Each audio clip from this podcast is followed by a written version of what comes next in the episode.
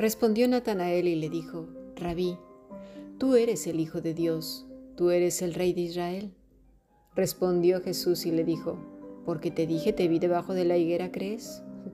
Cosas mayores que estas verás. Y le dijo, de cierto, de cierto os digo, de aquí en adelante veréis el cielo abierto y los ángeles de Dios que suben y descienden sobre el Hijo del Hombre. Juan capítulo 1, versículo 49 al 51. Hemos escuchado palabra de Dios.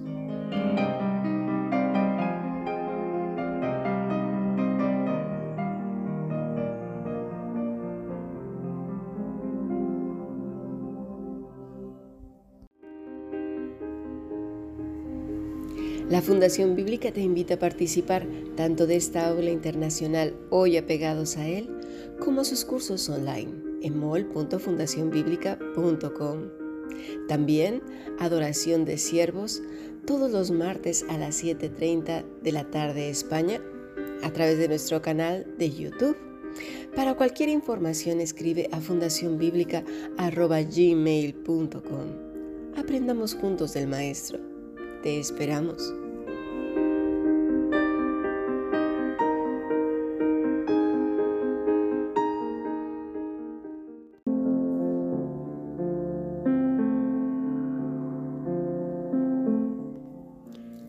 ¿Qué te prometí? preguntaría el Señor. Sería interesante meditar en ello y eso vamos a hacer este sábado. Esta mañana estuvimos leyendo Génesis 3:15, la bendición a que todo hombre y mujer se aferró desde que el Señor la pronunció. ¿Qué era? Un Mesías, aquel que daría su vida en rescate por la humanidad una relación que había quedado rota, destruida por el pecado, por preferir la mentira, el engaño, la arrogancia, el querer ser superiores, por escuchar la voz de los hombres antes que a Dios. Y un hombre además caído, ¿verdad? Porque Eva, cuando había desobedecido, pues ya era un ser caído. En Cristo esa relación la vemos restaurada, ¿verdad? Vamos a lanzar una pregunta a partir de aquí. ¿Cuál es el mensaje que la Biblia nos enseña? Todas las tipologías, las imágenes, todos los ejemplos, todo lo que sucede, ¿a qué apunta? Piénsalo. Los pactos, el tabernáculo, el arca, eh, sí, el arca de Noé me refiero. Todo esto, el templo, la vestimenta del sacerdote, todas estas cosas, los utensilios, ¿a qué apuntaba? ¿De qué habla la escritura? ¿Acaso la palabra de Dios habla al hombre pecador para hacerlo sentir bien y disfrute de una vida en la tierra maravillosa cuando esta tierra está maldita? ¿Es este el mensaje de las escrituras?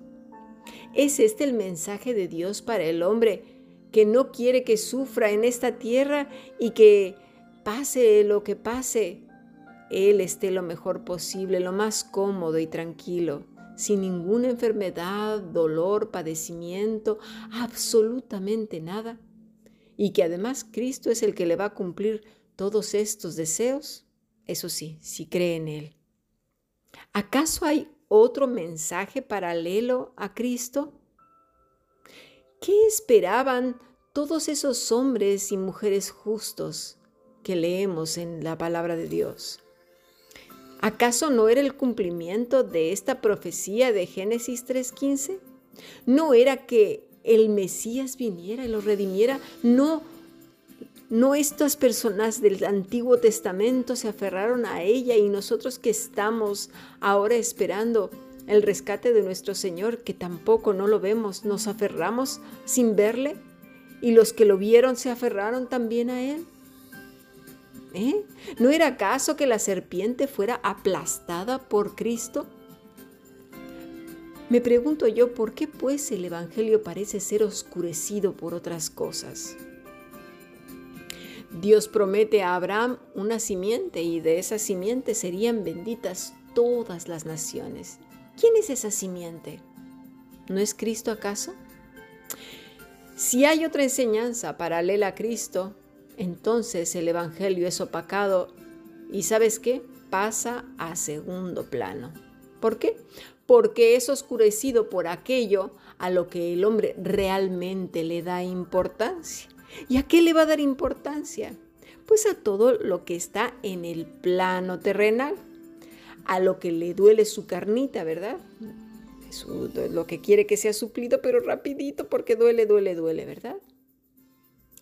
Esto fue lo que creyó Moisés, ¿sí?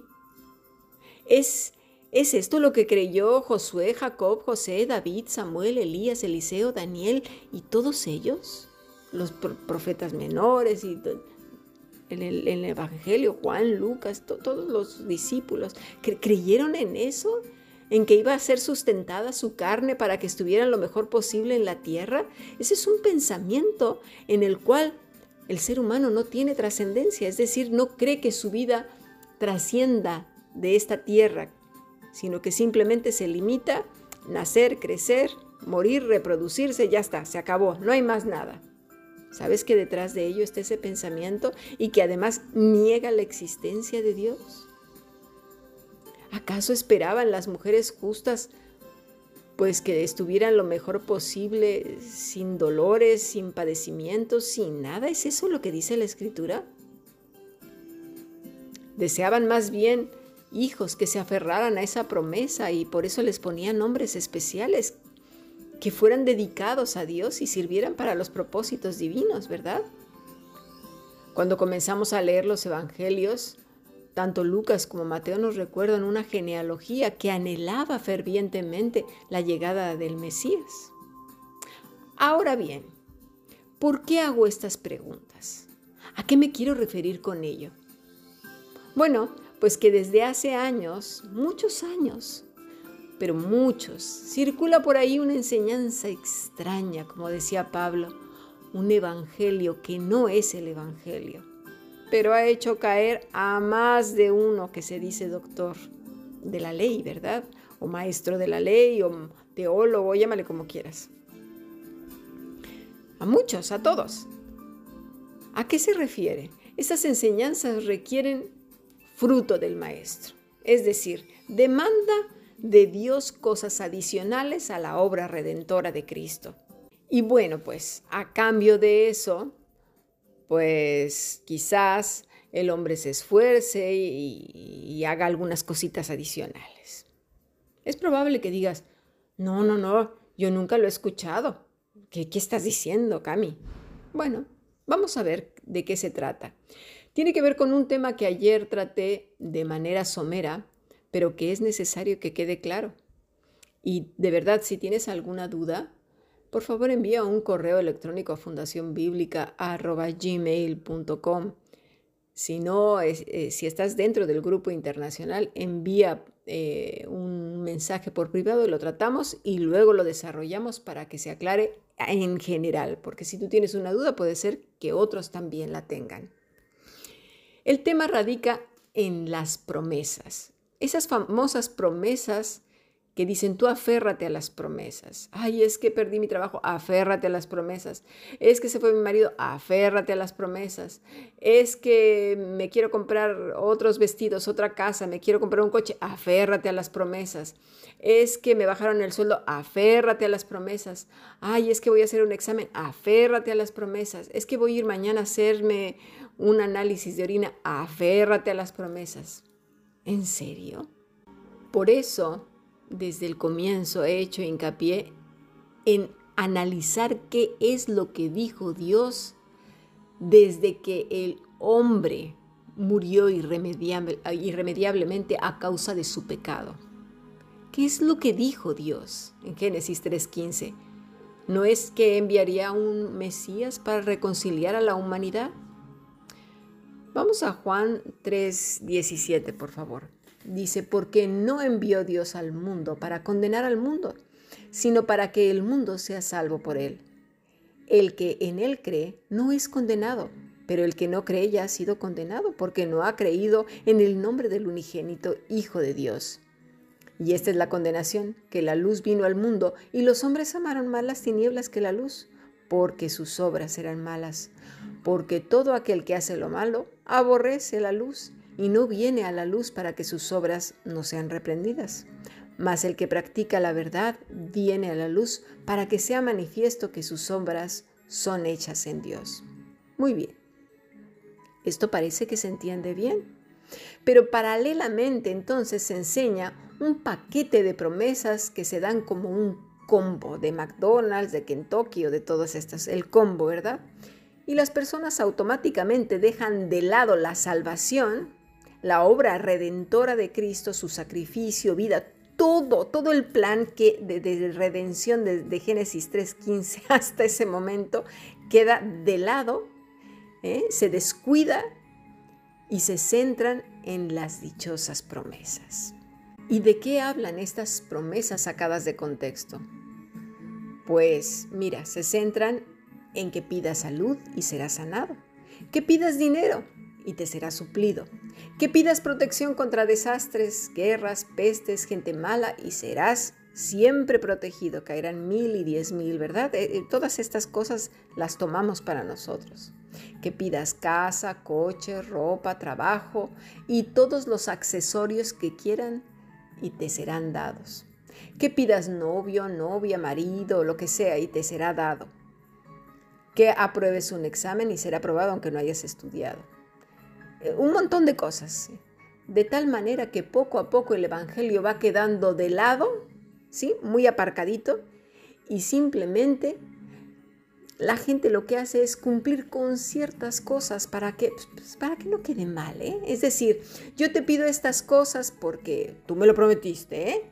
Y yo a cambio, pues mira, voy a orar, portarme bien, leer unos cuantos pasajes.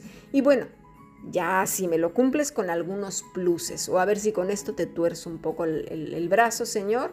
Y, y esto incluye, mira, yo también te voy a dar un combo servicio en la comunidad a la cual le llaman iglesia o templo, escuchar sermones o voy a conferencias y alguna cosilla más, ¿eh?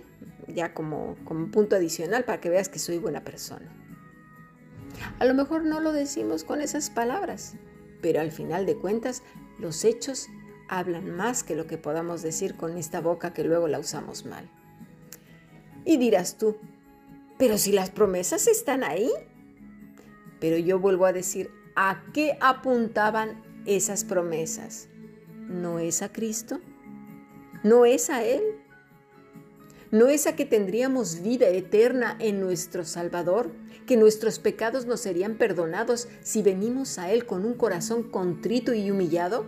¿Que pase lo que pase, Él estará con nosotros? Esa sí que es una promesa, dice Mateo 28, el último versículo. He aquí yo estaré con vosotros hasta el fin del mundo. El Salmo 23, por cierto, si no has escuchado las enseñanzas del Salmo 23, por favor escúchalas. Dice, Jehová es mi pastor, no me faltará. Es decir, Él no me faltará. Lo que pasa es que se saca de contexto y ya de nada me faltará. Y parece que decimos, bueno, no me faltarán ninguna de las cosas que yo pido, de las que acabamos de mencionar anteriormente. Así pues, muchas promesas que se dicen así para nosotros están sacadas completamente fuera de contexto, pero del contexto de la redención, mis estimados. No le damos la importancia que merece el terrible hecho, el terrible hecho de estar muertos, irremediablemente muertos, destinados a la ira de Dios por siempre y para siempre. Pero claro, ¿Cómo lo vamos a valorar si el humano de hoy, del, siglo pasado, ya finales del siglo pasado y este, ya no cree en la trascendencia, está súper aferrado y arraigado a la tierra, no quiere morir, no quiere sufrir. Vamos a pasar a nuestro siguiente podcast, pero antes leamos Mateo 6 del versículo 25 en adelante. Por tanto os digo, no os afanéis por vuestra vida que habéis de comer o que habéis de beber, ni por vuestro cuerpo que habéis de vestir.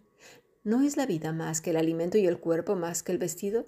Mirad las aves del cielo que no siembran, ni ciegan, ni recogen en graneros, y vuestro Padre Celestial las alimenta. ¿No valéis vosotros mucho más que ellas? ¿Y quién de vosotros podrá, por mucho que se afane, añadir a su estatura un codo? Y por el vestido, ¿por qué os afanáis? Considerad los lirios del campo, como crecen, no trabajan ni hilan, pero os digo que ni aun Salomón con toda su gloria se vistió así como uno de ellos. Y si la hierba del campo que hoy es y mañana se echa en el horno, Dios la viste, ¿no hará mucho más con vosotros, hombres de poca fe? No os afanéis pues diciendo qué comeremos o qué beberemos o qué vestiremos, porque los gentiles buscan todas estas cosas. Pero vuestro Padre Celestial sabe que tenéis necesidad de todas estas cosas.